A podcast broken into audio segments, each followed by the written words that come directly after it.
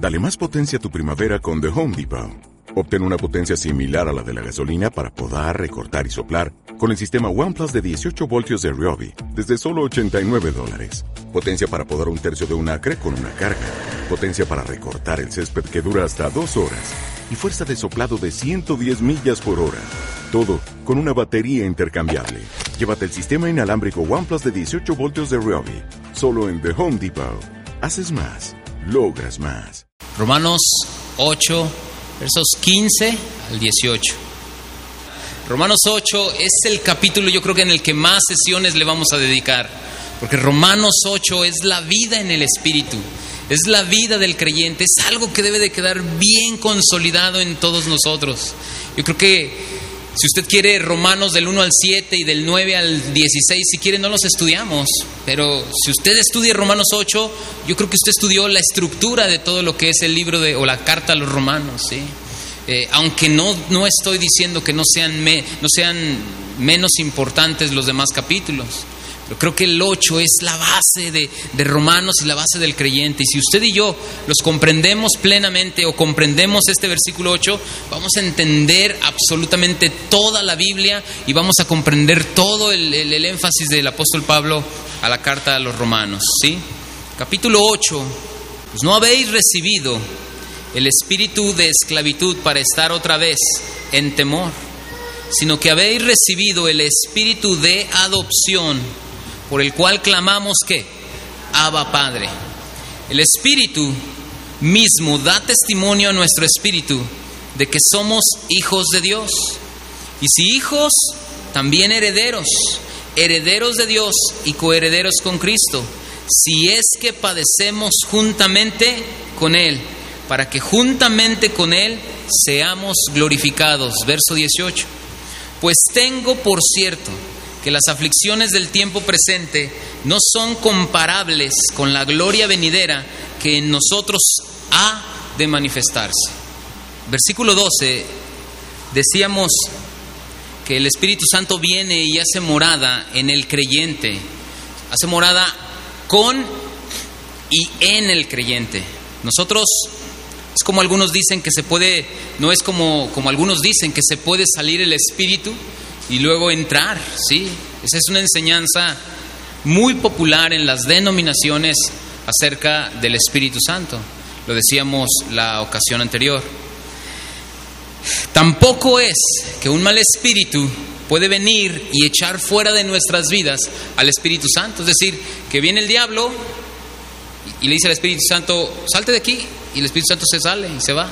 Eso tampoco es posible, porque cuando decimos que el Espíritu Santo hace morada, es decir, el Espíritu Santo es como si, dijera, está en casa, vino para quedarse. Y aparte él, él es dueño de donde Él llega y posee. No se puede salir el Espíritu Santo de un lugar. El Espíritu Santo vino a ser morada. Y es un privilegio el que tenemos nosotros como creyentes, algo que no tuvo nadie en la antigüedad, en el Antiguo Testamento, sino salvo los profetas y algunos reyes. El versículo 13 hablábamos de que Pablo le daba el consejo a los romanos acerca de mortificar la práctica del pecado en nuestro cuerpo a través o por medio del Espíritu Santo. Eso lo decíamos también. El verso 14 dijimos que el verso comienza acerca del tema de la adopción y el apóstol nos menciona por lo menos dos pruebas visibles de cómo un creyente es guiado por el Espíritu Santo. Y una de ellas decíamos que el Espíritu Santo nos que la palabra exacta era nos ilumina, nos, ilumina, eh, para que nosotros podamos tener un entendimiento acerca de lo que un entendimiento acerca de su palabra y que el Espíritu Santo nos, nos permita poder tener nosotros un correcto entendimiento de su palabra. Él nos ayuda a entender la escritura. No es que nosotros seamos autónomos, no, no, el Espíritu nos ilumina para poder entender su palabra y nosotros poder caminar los caminos que Dios quiere que caminemos. Eso lo decíamos o lo veíamos en el capítulo 8, verso 14. Hoy vamos a tratar de ahondar en los versículos 15, 16, 17 y 18 y vamos a procurar de ser lo más eh, abundantes en cuanto a entendimiento y de, y de, de acerca de algunas palabras que hay en nosotros eh, duda. El verso 15a, si, si me quieren acompañar ahí a, a leer, lo dice 15, 15 así dice él. Pues no habéis recibido el espíritu de esclavitud para estar otra vez en temor. Pablo habla aquí de dos espíritus. Pablo habla el espíritu de esclavitud y el espíritu de adopción. Vamos a hablar primeramente acerca del espíritu de esclavitud. Aquí entra la otra prueba que veíamos en el verso 14 de, de las que él hablaba como pruebas visibles para darnos cuenta de nosotros de la adopción, ¿sí? De cómo un creyente puede saber que es guiado por el Espíritu Santo. Y la segunda prueba visible es que el Espíritu Santo nos liberta de la esclavitud al grado que no lleguemos a estar otra vez en temor. Y esto es bien importante, porque la Biblia honda acerca del tema del temor. Por ejemplo, el apóstol Juan en el capítulo 4, verso 18 de su primera carta, él dice lo siguiente, en el amor no hay temor, sino que el perfecto amor echa fuera el temor, porque el temor lleva en sí castigo, de donde el que teme no ha sido que perfeccionado en el amor. El apóstol Juan nos habla acerca de que cuando viene el amor, no se refiere solamente a un, a una, a un acto, un sentimiento, sino se refiere a que el Espíritu Santo nos faculta. ¿Se acuerdan ustedes cuando dice el apóstol Pablo en Gálatas 5:22? Dice, más el fruto del Espíritu es que amor. Entonces, una de las evidencias que ustedes y yo tenemos de que el Espíritu Santo está en nuestras vidas es que inmediatamente nos capacita, nos dota de amor para poder amar a otros, tanto amar a Dios como ser recíproco, como para poder amar a nuestros hermanos o a nuestros, sí, a nuestros hermanos en la fe. Y incluso hasta, esto es, esto es increíble, pero incluso hasta los difíciles de amar, hermanos. Híjole, yo sé que aquí no hay muchos amenes, pero así es y como dice la escritura, ¿verdad? Entonces, también el apóstol Pablo nos enseña y nos señala que el espíritu que nos fue dado no es de cobardía, como lo dice en 2 de Timoteo 1.7, Diego, dice, porque, a ver, ayúdeme, pues no habéis, ah, no, este es, porque no nos ha dado Dios espíritu de cobardía, sino de qué? Es muy importante que ustedes y yo entendamos esto. El Espíritu Santo, fíjense, una de las primeras cosas también que nos da es poder. ¿Para qué necesitamos ese poder? Bueno, pues para vencer todas las obras de maldad. Ese poder no es para venirlo a gritar y decir tenemos el poder. Ese poder es viene para que nosotros nos estemos facultados y estemos conscientes de que podemos vencer las dificultades en la vida cristiana, ¿sí? El Espíritu Santo nos da poder para vencer toda obra de maldad el Espíritu Santo nos proporciona una muestra visible para vencer las obras de la carne. ¿Y cuál creen que es esa parte del poder? Dice, de amor, ya lo dijimos, nos da poder, nos da amor y nos da qué más? Dominio propio. ¿Qué quiere decir esto? Que usted y yo cuando ahora ya estamos en Cristo, el Espíritu Santo nos faculta para que usted y yo seamos templados templados o controlados, que en nosotros haya templanza acerca de todas las cosas que vienen a nosotros y nos amenazan. Recuerde, el pecado ya no mora en nosotros, mora en este cuerpo pecaminoso. El pecado ya no nos gobierna, estamos muertos para el pecado. Este cuerpo poquito quiere para renacer, para revivir, para resucitar todas esas emociones y sentimientos y cosas que le, agre que le alegran y le hacen sentir bien. Nosotros ahora en Cristo ya no estamos así. Ahora el Espíritu Santo nos faculta para nosotros ser con carácter y acerca de ese carácter nosotros podamos ser ecuánimes, templados, que ese tipo de cosas para usted y para mí no sean cosas que nos traigan para allá y para acá. Hay dominio propio en el creyente. Me gusta cómo el apóstol Pablo está diciendo, en un creyente no debe, no puede habitar temor alguno, ah, ni, temor acerca de la muerte. ¿Cómo puede haber personas creyentes el día de hoy? No es, no es, no es este... No debiera de ser así cuando hay personas, hay creyentes que temen al morir o que temen acerca del sufrir. Ahorita en el versículo 17 y 18 vamos a tratar de hablar algo acerca del sufrimiento, pero un creyente no debe de temer morir, no debe de temer sufrir, porque a eso hemos sido llamados. Es una marca distintiva del cristiano, el sufrimiento en Cristo. Lo vamos a ver más adelante. Verso 15b, entonces ya no estamos sujetos a la esclavitud del temor, sino que ahora el Espíritu Santo que mora en nosotros nos capacita para que el temor no reine más en nuestras vidas. Versículo 15b dice así, para estar otra vez en temor, sino que habéis recibido el Espíritu de qué? De adopción por el cual que clamamos Abba Padre. La, la adopción en nuestra cultura sobre todo occidental, acá en América Latina, tenemos un significado muy diferente a lo que el apóstol Pablo está hablando como adopción. La idea que ustedes y yo, nosotros los occidentales tenemos con respecto a la adopción es que estamos refiriéndonos a un hijo de segunda clase o de menor categoría. Por ejemplo, no sé aquí de ustedes quién conoce a alguien cercano acerca de la adopción. Pero fíjense bien, aquí en América Latina la adopción, aparte de que no es bien vista, también sufre maltrato la persona, tanto se siente no querido, no respetado. Una persona, sobre todo cuando nosotros nos hacemos cargo de alguien que no es nuestro hijo, esa persona jamás va a asimilar que usted es su padre y su madre, sino hasta que llegue a la madurez. En nuestra cultura vemos la adopción como la vemos cuando Moisés iba en el río donde se estaba bañando la hija del faraón y ella ve al niño, ellos con esta intención obviamente lo hacen para que se queden con el niño y no lo asesinen. Y vemos, por ejemplo, a la hija del faraón movida por la simpatía y ustedes no lo van a creer, pero por la lástima de que el niño iba en el río y ella decide adoptarlo, se queda con el niño. Ese es el tipo de adopción que nosotros vemos y cuando hablamos de adopción, eso es lo que nos viene a nuestra mente. Otro tipo de adopción, o un tipo, más bien otro ejemplo de adopción, de como ustedes y yo tenemos la idea de adopción, es cuando Esther, por ejemplo, esta señorita es adoptada por su tío Mardoqueo, ¿sí? Y él la adopta, ¿por qué creen? Fue movido él adoptarla por el deber familiar que él, que él tenía. Es decir, que cuando un familiar se queda sin sus padres, el tío o el familiar más cercano está obligado a adoptarlo y a criarlo y a enseñarle acerca de los caminos del Señor. En este caso, son los ejemplos que ustedes y yo tenemos acerca de adopción. Bueno, oye, pues se murieron sus papás, pues no están sus familiares, pues nosotros nos lo quedamos y le estamos enseñando algunas cosas. Excelente.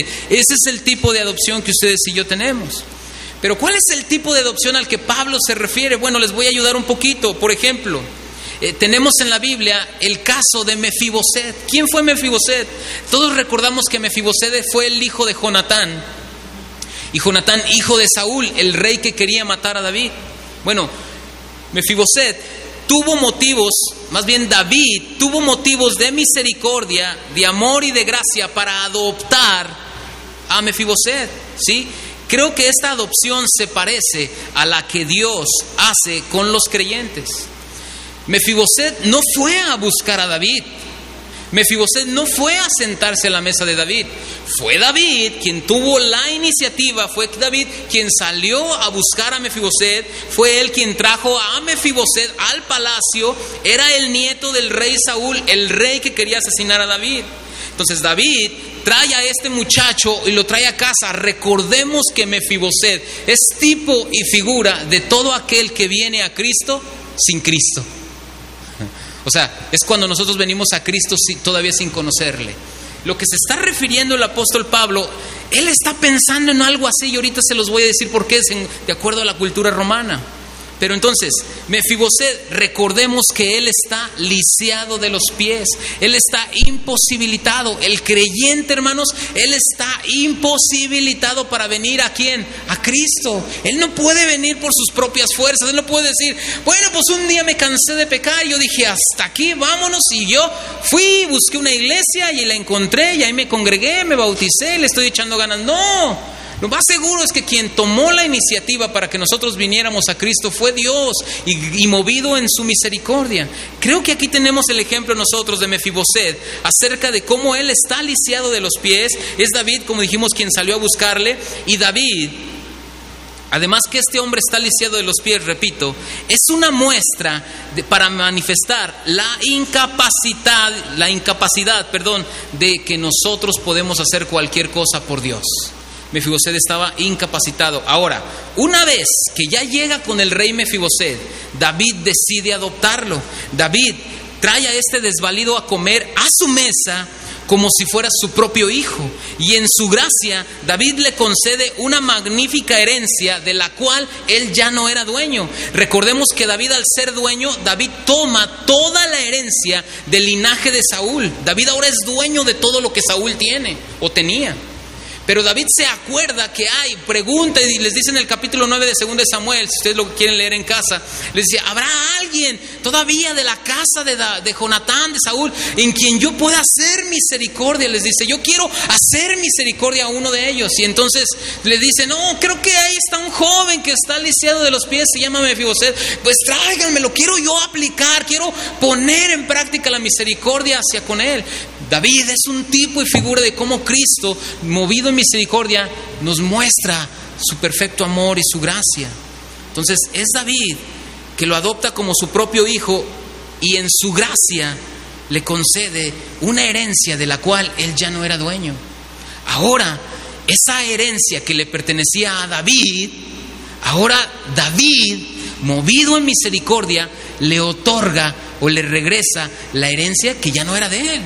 Y eso, hermanos, es el mejor o el vivo ejemplo de que ustedes y yo fuimos adoptados por Dios, movidos en misericordia, amor y gracia. Ahora, a causa de esta adopción que Dios manifiesta a los creyentes, esto hace que usted y yo tengamos parte en esta herencia. Si Dios nos adoptó, ahorita vamos a decir algo más en la adopción, si Dios nos adoptó, nos hizo sus hijos, no solamente nos invitó a participar de su mesa, sino que también hizo lo que David hizo con Mefiboset, nos regresó la herencia que ya no era nuestra, nos otorgó más bien, más que nos regresó, es nos hizo partícipes de su herencia que ya no nos poseía. Recordemos que Adán en el huerto del Edén perdió cualquier derecho que él poseía y tenía acerca de las cosas que Dios le había confiado.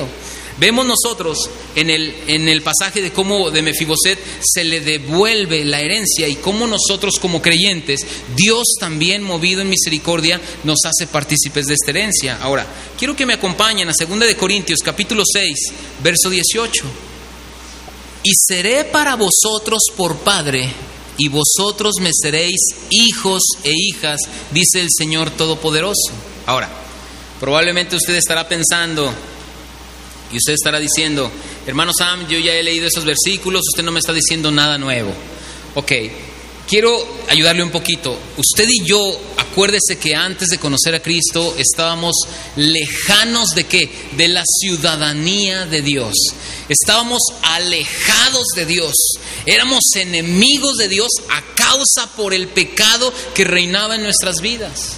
Entonces, esto se convierte en una buena noticia para usted y para mí, porque hermanos y hermanas, acuérdense que el Señor vino a los judíos. Él vino a su pueblo. Él vino, acuérdense que desde Génesis estamos viendo cómo el Señor él va siguiendo una línea, una línea de personas, una línea a quien él ha decidido salvar o él una línea a quien ha decidido escoger. Y vemos que desde la antigüedad el Señor lleva una línea. Ahora, en esa línea usted y yo no estábamos incluidos. Nosotros fuimos incluidos en Cristo Jesús.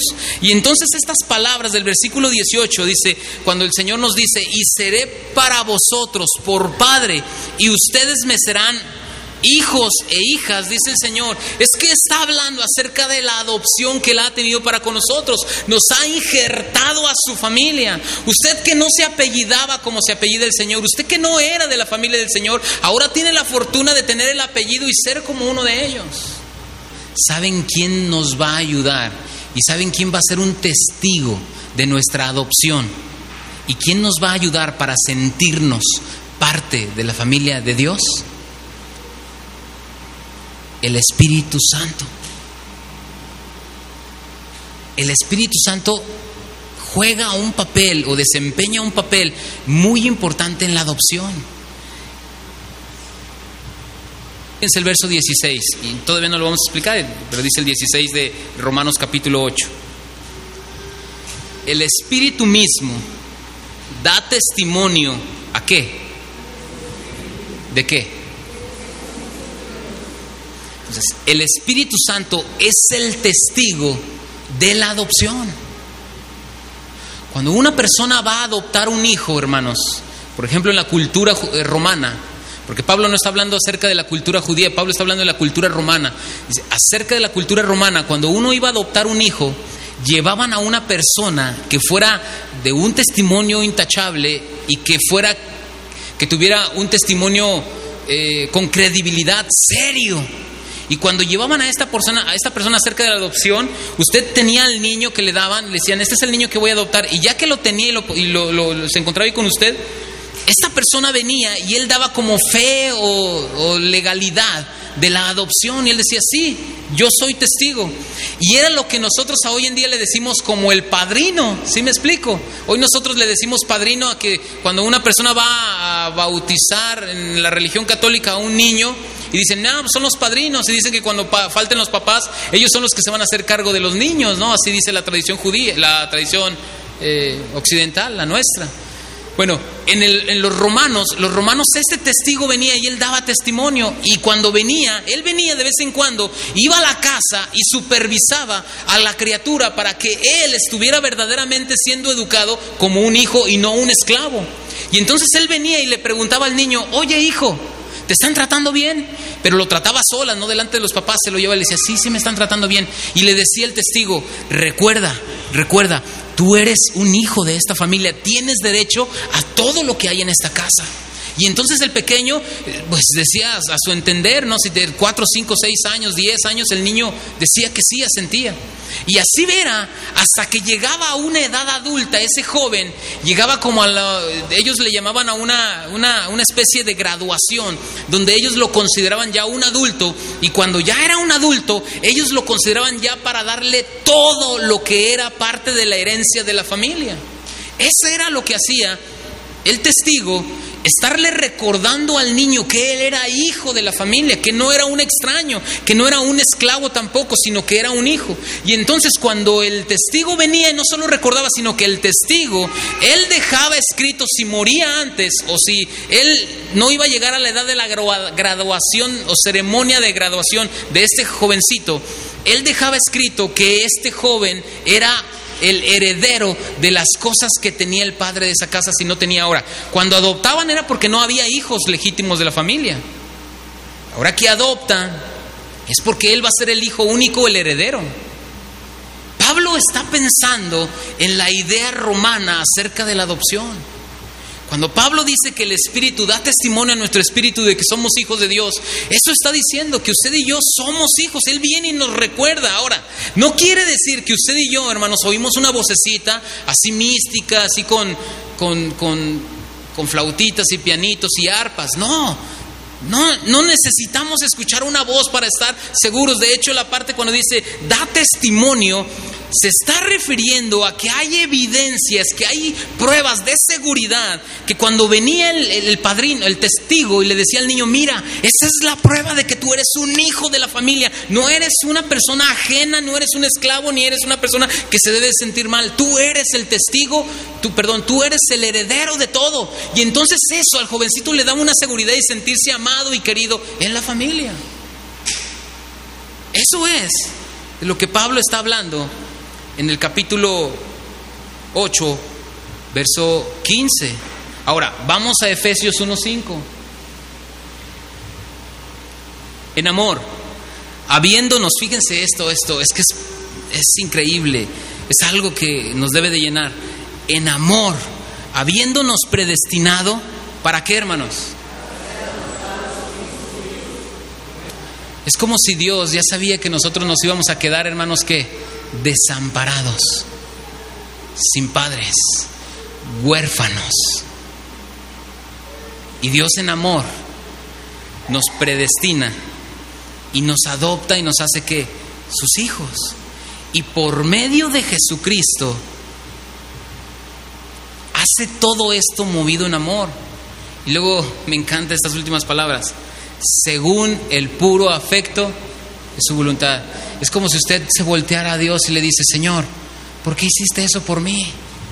Y esas palabras en español quieren decir, porque me dio la gana, porque me dio la gana, porque así lo quise, así lo dispuse, así lo predeterminé, así lo dejé en claro, así yo, no sé cómo se lo puedo decir. Versículos no nos están diciendo obviamente nada nuevo, probablemente. Alguien de aquí ya lo sabrá y sabe qué significa. Pero si partimos de la idea de que usted y yo, de que usted y yo no merecíamos gracia, merecíamos justicia, que estábamos bajo la ira de Dios y el estar bajo la ira de Dios nos hace que usted y yo merezcamos como pago la condenación eterna. Y Dios en Cristo nos hace sus hijos, nos adopta y no solo nos adopta, ahora comparte con nosotros, no divide, comparte con nosotros las bendiciones espirituales que solamente le merecían a Cristo. Eso, ¿quién lo puede hacer? ¿Quién lo hace de verdad?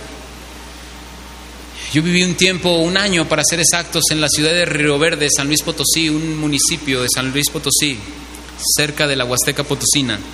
Vivimos ahí un año mi esposa y yo. Y yo recuerdo que unos hermanos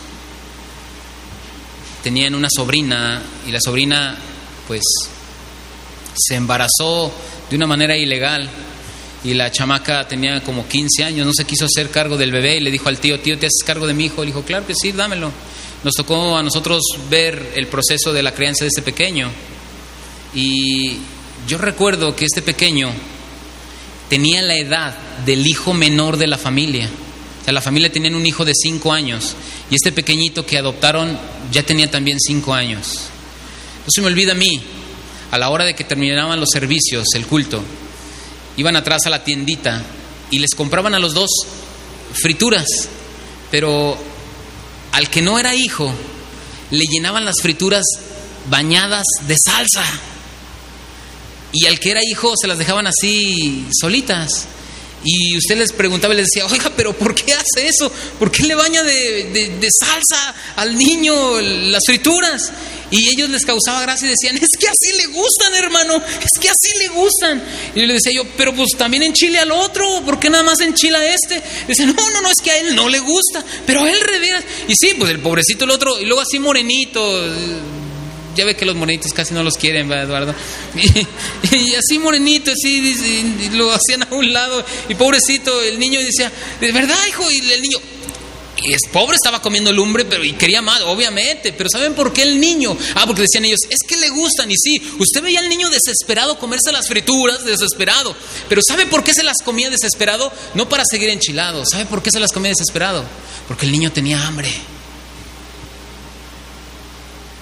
El niño tenía hambre y por eso se comían las frituras desesperado.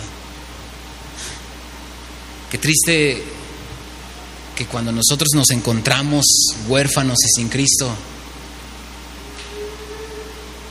aquel nos tenía con frituras y con chile. Y nos comíamos lo que Él nos daba. Y nosotros nos sentíamos que estábamos bien. Y cuando vemos que dice en amor, Él habiéndonos adoptado, es como si de repente te dicen, oye, ya no le voy a poner chile a tus frituras. ¿Cómo? Saben más ricas. Es más, con decirte que no te voy a dar unas frituras, te voy a dar un cóctel de frutas. Es como dice la canción de Rubén Sotelo. Y dice así, es como un día de repente estabas en la cárcel y un día te dicen, te doy libertad. Es como estar un día en un abismo profundo y después te dicen, vas a volar. Creo que la mejor manera para, para, que nosotros podamos entender el amor de adopción de Cristo Jesús para con nosotros, el apóstol Pablo lo explica en Gálatas capítulo 4, verso 1 al 7. Gálatas 4, 1 al 7. Llega el momento, en la cultura romana, llega el momento de la adopción.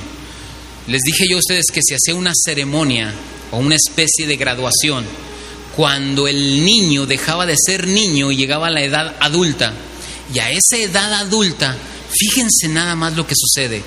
Llega el hijo y ya está en la edad adulta y entonces ya es un hijo maduro y entonces ahora sí el testigo llega y le entrega en las, en, las manos la herencia que él merecía por haber, sido, por haber sido un adoptivo.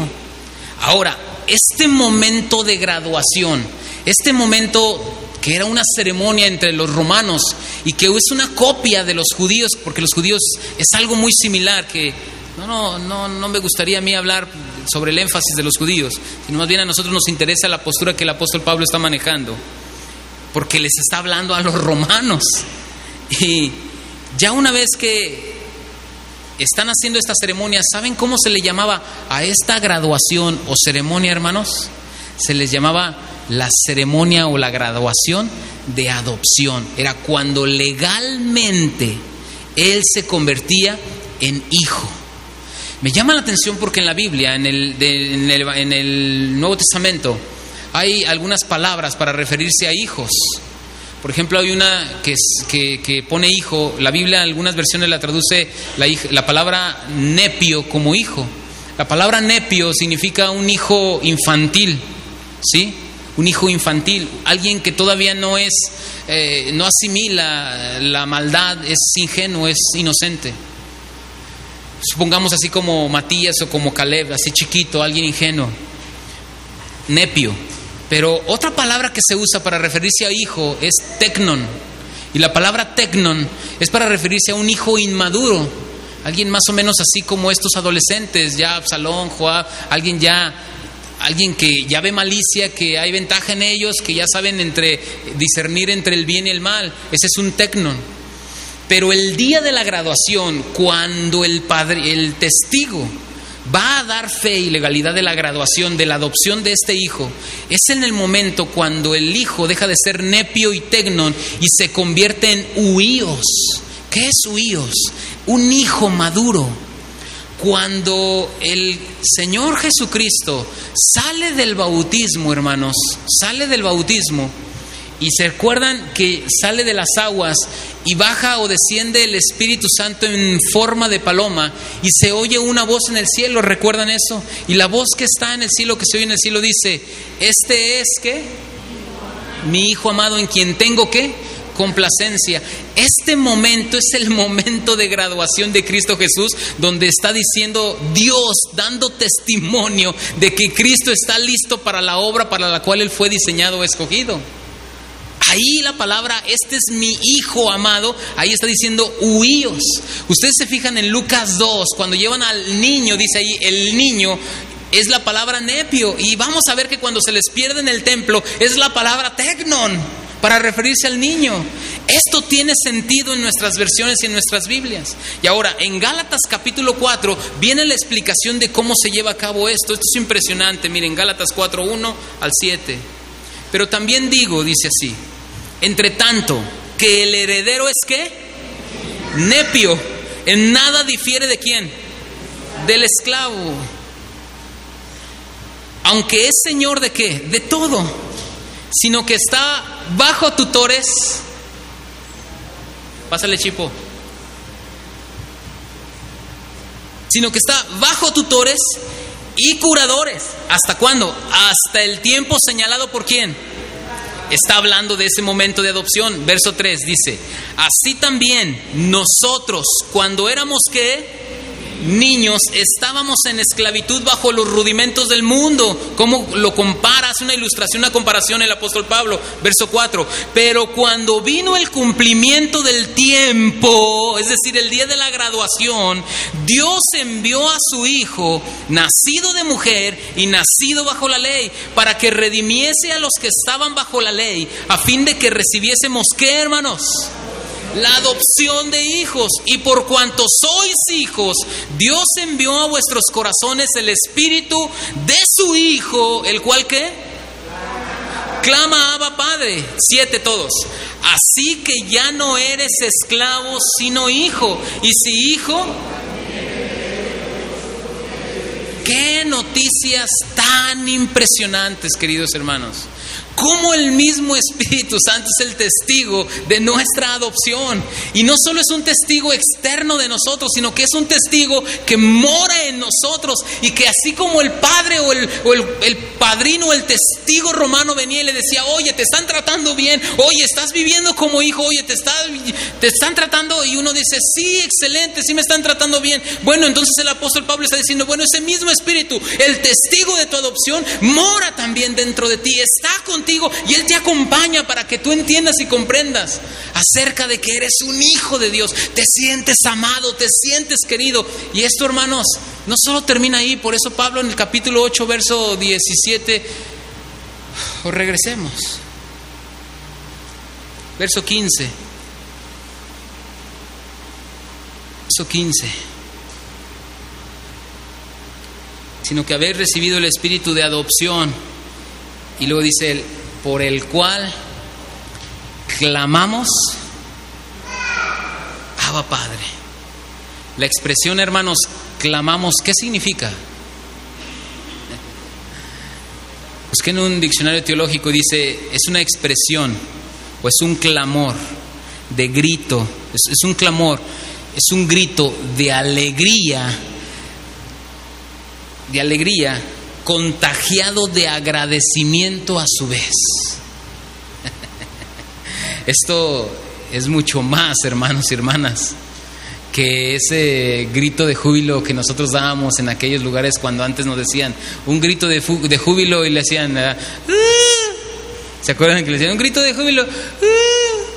Dicen, y un grito de guerra. Ah, no sé cómo le hacían, ¿no? No, Creo que nosotros ahora nuestro grito de júbilo es el clamar que, Abba Padre, es un grito, como lo dije ahorita, de alegría, contagiado de agradecimiento a su vez. Ahora, no termina esto ahí. ¿Qué es el grito de alegría o qué es el grito, hermanos, de alegría contagiado de agradecimiento? Ahí va. Es la expresión Abba Padre. Es una expresión que nuestro amado Salvador usó en su ministerio en la tierra constantemente. Él estando en la tierra, él para referirse a nuestro Dios, él siempre le decía, Abba Padre. De hecho, para los judíos esto fue tan radical, porque para los judíos no estaba ni siquiera por sus cabezas pasaban el simple hecho pensar que a Dios nos le podíamos referir como Padre. Es muy raro ustedes, es muy raro, no digo que no encontremos, pero es muy raro que ustedes van a encontrar en el Antiguo Testamento una expresión acerca para referirse a nuestro Dios como nuestro Padre. Siempre vamos a encontrar, constantemente vamos a encontrar la expresión Jehová Dios, Jehová Dios, Jehová Dios, Jehová Dios. Es constante. El Señor, el Señor, el Señor.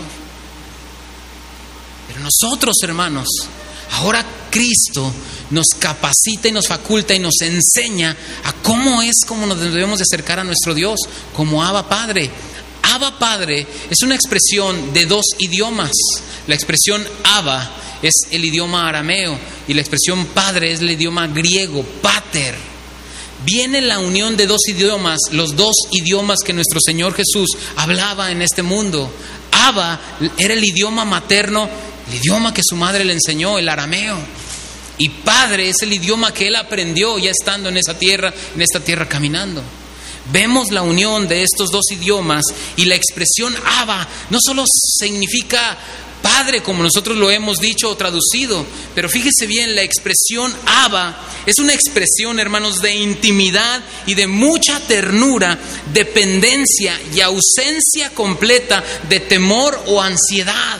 Cuando una persona le dice a su Dios, Abba, la persona está confiando plenamente en su papá. Es como ese niño que entra al mar y no sabe potrear las olas y piensa que se va a ahogar y le dice a su papá, hijo, estás conmigo. Y el niño voltea a ver al grandísimo de su papá y le dice, oye, de veras, estoy con mi papá, estoy seguro. O es como cuando vas al zoológico y te dicen, mira, mete la mano, agarra a la jirafa, no te va a hacer nada. Y entonces el papá le dice, hijo, confía en mí, estás conmigo. O es como cuando te subes al bungee y te quieres aventar y te da miedo y te dice tu papá, yo me voy a aventar, yo voy a estar contigo. Creo que la mejor demostración de que Dios estuvo con su hijo es que no lo abandonó en ningún momento, salvo el momento de que Jesús cargó con todo el pecado de la humanidad. Y fue la primera vez y la única que Cristo sintió el abandono de su Padre. Y en la cruz constantemente estuvo orando el Salmo 22, Dios mío, Dios mío, ¿por qué me has desamparado? Porque Jesús jamás pasó por su cabeza, jamás pasó por todo su ser el algún día verse separado de la deidad del Padre o de la cercanía del amor del Padre, jamás. Es como un hijo jamás puede imaginarse lejos de su padre. Ahora que Él nos ha adoptado y nos dice, ahora eres mi hijo, ahora estás conmigo, ya somos de Él, hay una dependencia y entonces nosotros clamamos y hay una seguridad.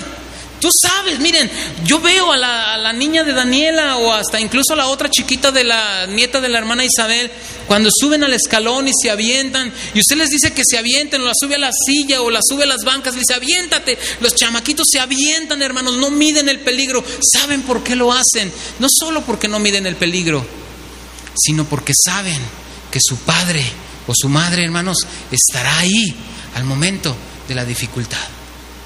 Creo que es de la misma manera en cómo el Señor nos demuestra a nosotros que Él está con nosotros y con el testigo fiel que es el Espíritu Santo.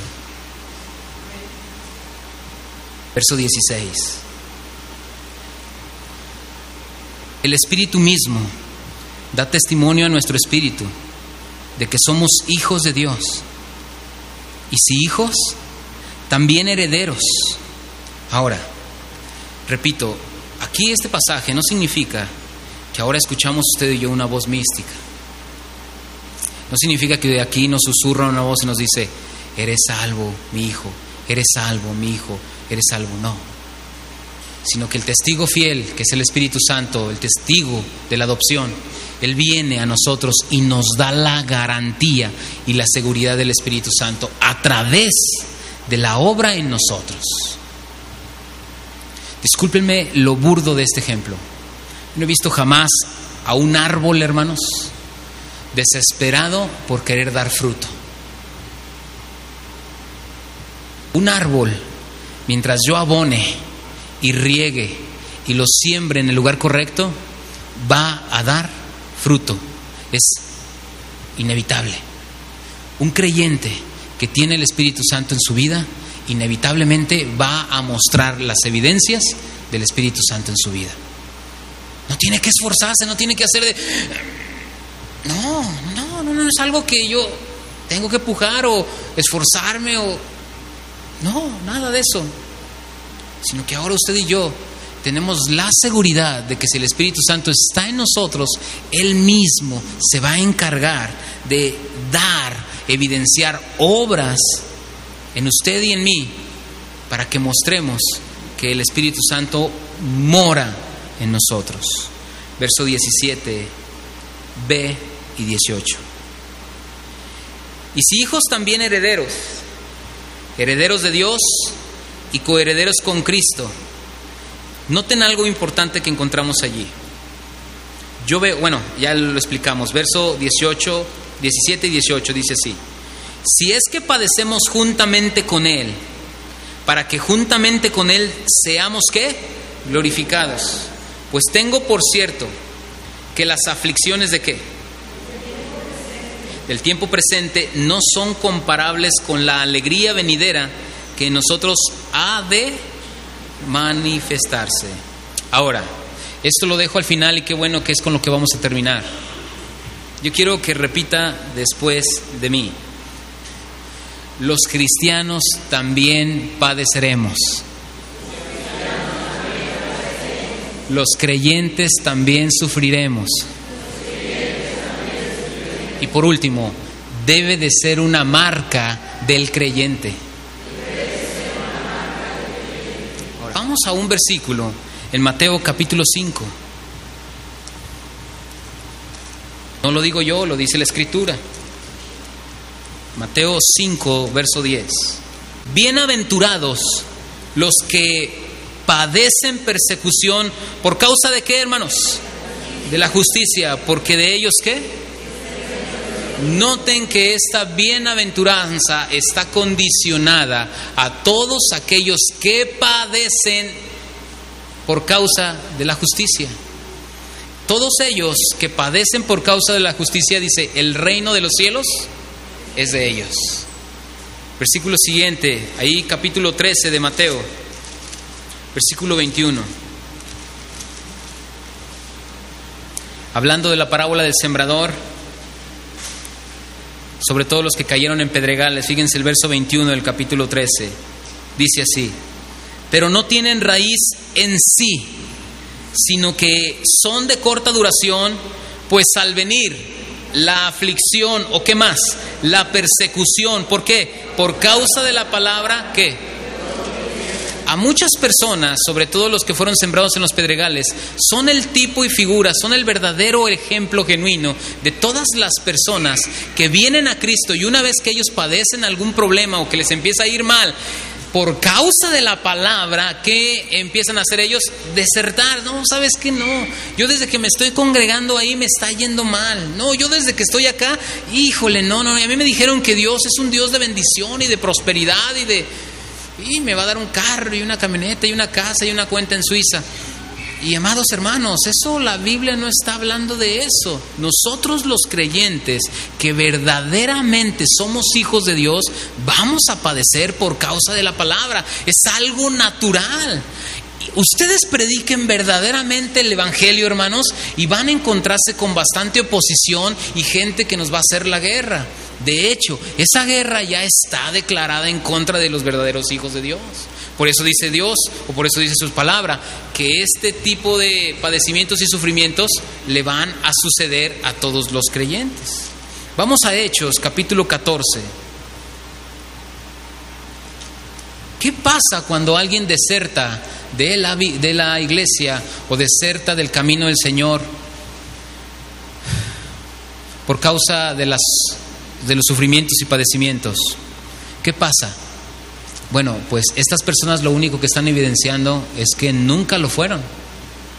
Cuando alguien deserta por causa del padecimiento y del sufrimiento, es que de verdad nunca fueron creyentes, nunca fueron hijos de Dios, nunca fueron adoptados por Dios. ¿Sí? Hermano, pero estuvo aquí muchos años, muchos meses. ¿Dónde está? Y para que se cumpliera la escritura, que estaban con nosotros, pero no eran, salieron de nosotros porque no eran de nosotros, porque si hubieran sido de nosotros se hubieran quedado con nosotros, ¿verdad? Hechos capítulo 14, verso 22. Ahora, este versículo me gusta mucho porque cuando tengo oportunidad de leerlo y de explicarlo, le digo a los hermanos que el contexto de este versículo es lo siguiente. El apóstol Pablo acaba de ser arrastrado en Listra. Y una vez que es arrastrado, se levanta, la gente lo dio como por muerto, se levanta, se sacude y vuelve a meterse a la ciudad donde fue arrastrado. Y una vez que está dentro de esta ciudad, se mete a la iglesia para consolar los ánimos de los creyentes. Debiera de ser al revés. Más bien los creyentes deben de haberle dado ánimos a Pablo que lo acababan de apedrear, hermanos, y lo dieron por muerto. Bueno, pues nosotros vemos cómo Pablo se entra a la iglesia para confirmar los ánimos de los creyentes. Y entonces, una vez que está confirmando los ánimos de los creyentes, noten lo que les dice en el versículo 22 confirmando los ánimos de los discípulos, exhortándoles, ¿y qué les exhortaba, hermanos? A que permaneciesen en qué? En la fe. Y les decía, es necesario que a través de muchas tribulaciones entremos en el reino de Dios. ¿Qué dijo Pablo? Que es necesario que, que a través de muchas tribulaciones son necesarias las tribulaciones. Hermano, y entonces, este, pero por sus llagas todos fuimos curados y, y las enfermedades ya no deberían de venir a nosotros. ¿Quién dice? Es muy probable que las tribulaciones sean por causa de las enfermedades. No, hermano, pero ya cancelamos, ya reprendimos y oramos y declaramos y decretamos y, y atamos con lazo imaginario. Y entonces yo le digo, bueno, si esto es verdad, el apóstol Pablo Él murió enfermo. Él tenía una enfermedad. Y pues si usted ató, pues yo creo que a Pablo yo creo que todavía no se sabía el nudo ciego que usted se sabía porque Pablo no ató bien el, el espíritu de enfermedad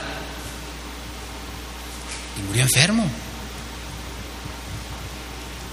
Es probable, sino que casi seguro, que muchos de nosotros vamos a padecer enfermedades, hermanos. Las enfermedades no están ajenas al creyente, no están ajenas. El creyente en ocasiones va a padecer por enfermedad y con enfermedad. El creyente va a padecer, hermanos, tribulaciones, sufrimientos, persecuciones. En la semana platicaba con el hermano Andrés y decía él que está leyendo un libro muy bueno. Si al ratito platica usted con él, que le haga la recomendación del libro, aquí lo teníamos. Al rato vamos a traer más. Y decíamos, o decía él algo muy importante, hermano, a leer libros de hermanos que viven en las misiones de países como Japón, como musulmanes, como la India, como Afganistán, como Turquía, como Irán, Irak, o hasta el mismo, las mismas Coreas del norte y del sur. Me doy cuenta, decía el hermano, que mi cristianismo, hermano, es un remedo de cristianismo comparado con el cristianismo que vivían esos hombres, o con el que viven esos hombres. Nosotros, hermanos, tenemos la fortuna de tener esas puertas abiertas y que la gente nos escuche y nos vea. Nosotros tenemos la fortuna de estar sentaditos aquí todos con mucha tranquilidad, con el poquito aire que sale de esos ventiladores y es más, las batallas de los creyentes aquí, hermanos, es el calor y los moyotes. Los sufrimientos de los hermanos de la laguna, hermanos, es el calor y los moyotes. Usted le pregunta al hermano, ¿cómo está, hermano? Mucho calor. Hermano, ¿cómo está? Los moyotes. Usted le pregunta a los cristianos de allá, no de allá, no, de allá. Sí, porque hay que ser específicos. Bueno, los de Turquía, los de Afganistán, de allá. Usted les pregunta allá. Mano, éramos 20, ya nomás somos dos. ¿Qué pasó? Vinieron y nos mataron. A los niños los mataron. ¿Cómo? De una manera cruel. ¿Y cómo se encuentran? Gozosos, hermano, gozosos. Ellos no van a decir bendecido, perseguido y en victoria. No, hermano.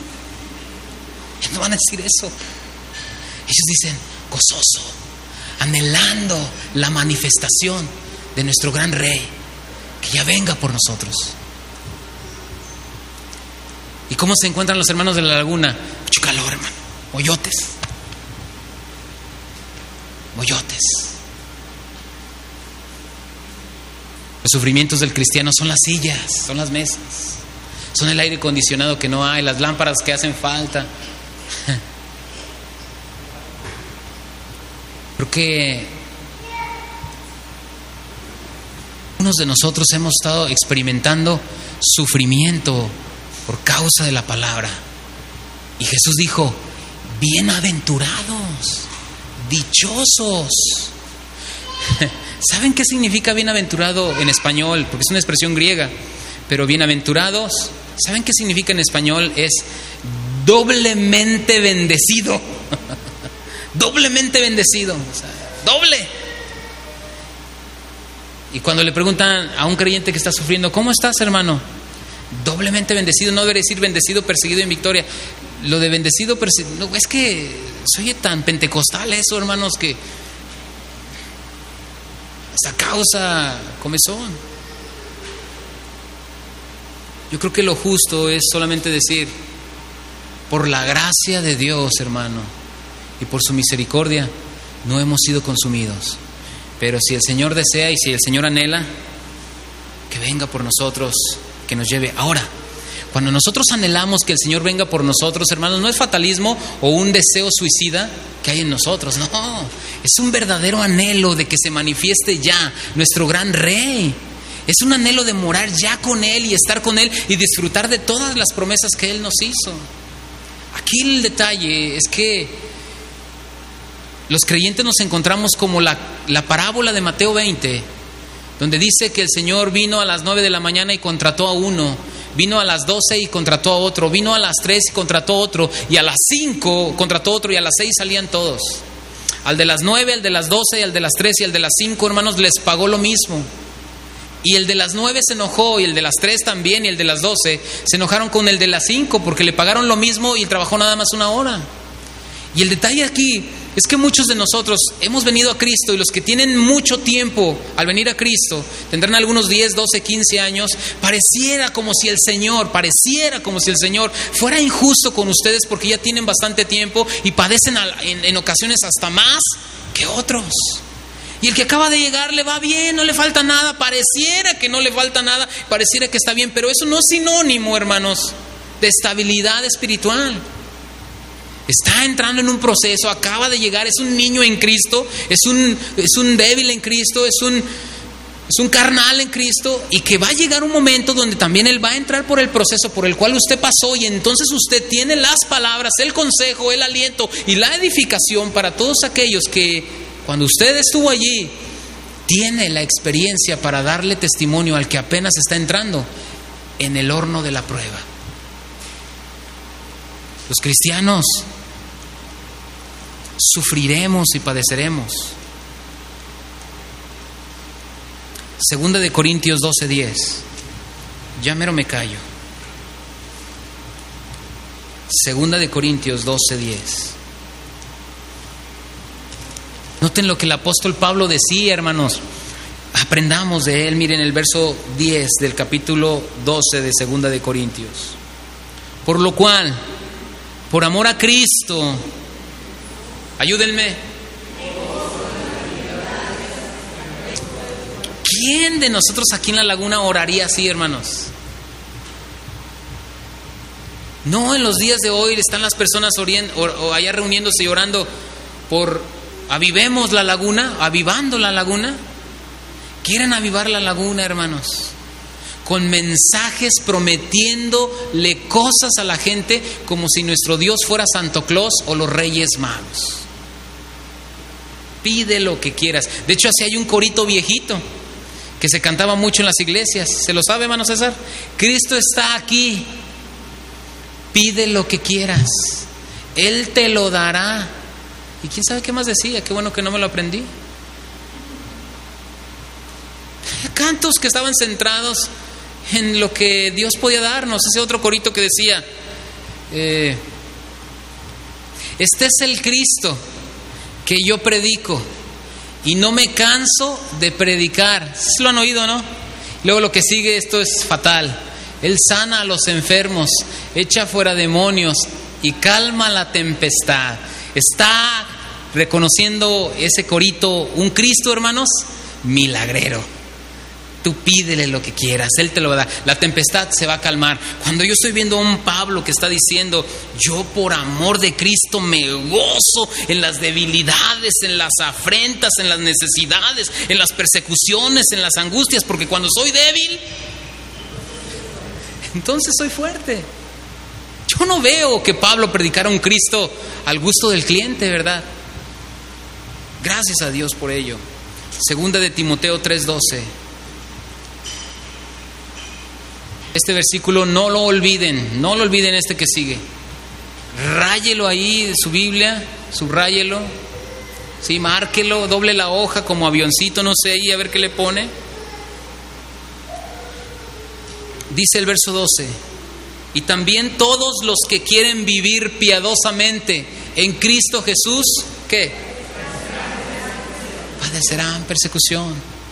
Yo creo que está a tiempo para que le diga al que está ahí a su lado y le diga, oye hermano, oye hermana, ¿de verdad quieres seguir sirviendo a Cristo? ¿Quieres amarlo a Él?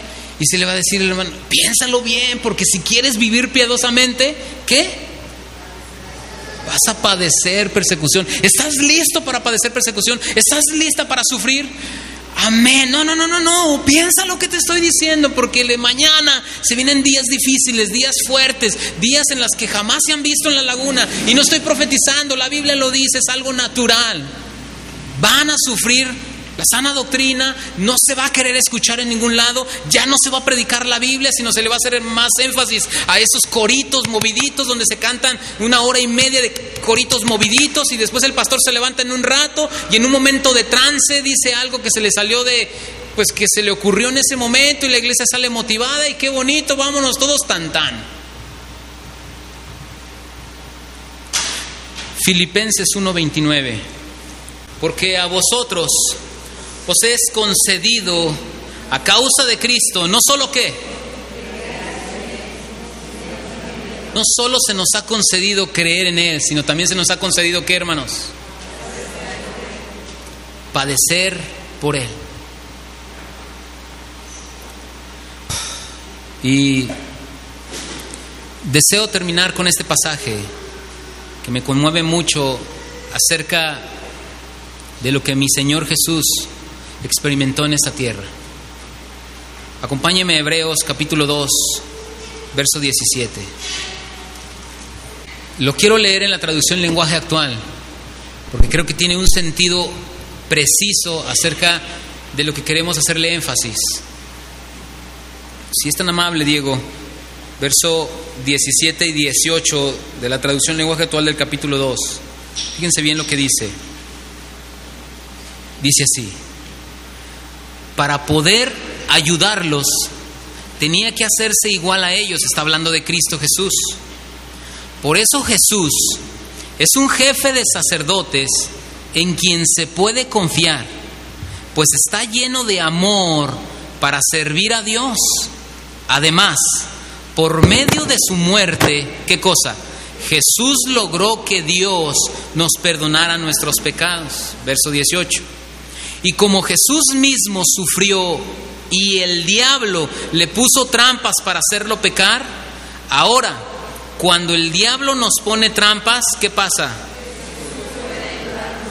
Jesús puede ayudarnos a todos y esa es la buena noticia. Pero eso no va a cambiar a que usted y yo evitemos, hermanos, el padecimiento y el sufrimiento en esta tierra. Los creyentes, hermanos, experimentarán vituperios, experimentarán sufrimiento, padecimiento. Y todo esto no es porque el infierno esté sobre usted, sino que todo esto será consecuencia de que es parte de la vida o del verdadera, de la verdadera vida en el creyente, padecer por causa de Cristo. Ahí mismo en Hebreos capítulo 5, verso 8 y 9. Ayúdenos, Diego. Dice así, hablando todavía de nuestro Señor Jesús. Aunque Él era hijo de Dios, por medio del sufrimiento que aprendió lo que significa obedecer siempre a Dios. Así, una vez que Cristo hizo todo lo que Dios le mandó, se convirtió en el Salvador que da vida eterna a quienes? A todos los que le obedecen.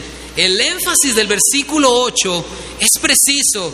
¿Cómo nuestro Señor, a mí en mi cabeza nunca me hubiera imaginado y pensado que nuestro amado Salvador, el bendito Maestro, vino a esta tierra, hermanos, y a causa del sufrimiento o por medio del sufrimiento, Cristo Jesús aprendió lo que significa que obedecer siempre a Dios. Ahora, si el bendito Hijo de Dios aprendió el significado de obediencia por medio del sufrimiento, ¿qué le espera a los creyentes en esta tierra? Sufrir para aprender qué significa obedecer. Yo sé que si le pregunto ahorita, ¿está listo para padecer o sufrir? Nadie jamás estará listo. Pero ¿saben quién sí sabe cuándo estamos listos? Nuestro amado Salvador sabe siempre. Dice que Él no nos pondrá a nosotros una carga más de lo que usted y yo podamos soportar. Si usted está padeciendo, sufriendo, experimentando dolor en esta vida, Déjeme decirle que esto no está ajeno a la voluntad de Dios. Y esto tampoco no es porque es como si el Señor no supiera.